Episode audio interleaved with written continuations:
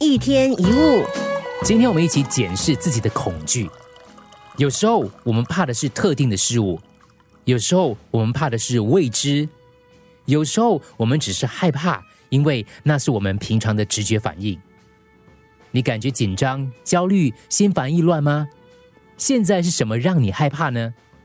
其实尝试跟自己来一段小对话，看看自己害怕的是什么，有哪些风险，可能最坏的情况是什么。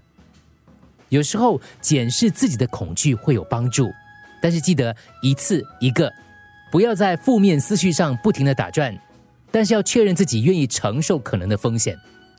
接着看看另一面，看看所有潜藏的正面的可能。承担风险能够获得什么呢？成功带来的成就感是不是会超越可能的损失呢？我们可能会跳出来说：“不，我选择不要冒险。”又或者我们可能直视着风险说：“好，我遇过更糟的，这个不算什么，我能够承担下来。”如果恐惧笼罩着你，直视它，看看是什么让自己害怕，然后看如何撤退，还是如何正面迎击。在地上放一根平衡木，走过去。不会跌倒，很简单，对吧？平衡木下面放一些砖块，把它抬高离地几公分，再走一次，比较难一点了。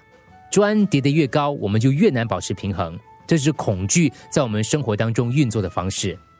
检视你生活当中每天必须走过的平衡木，你是不是让害怕发生最坏的情况的恐惧破坏了你的平衡？记得把事情放回地面上思考，失败很少真的会造成永久伤害的。拿掉你脑中想象可能摔下来的恐惧，单纯的走过平衡木吧，不要让恐惧扰乱了自己的平衡。一天一物。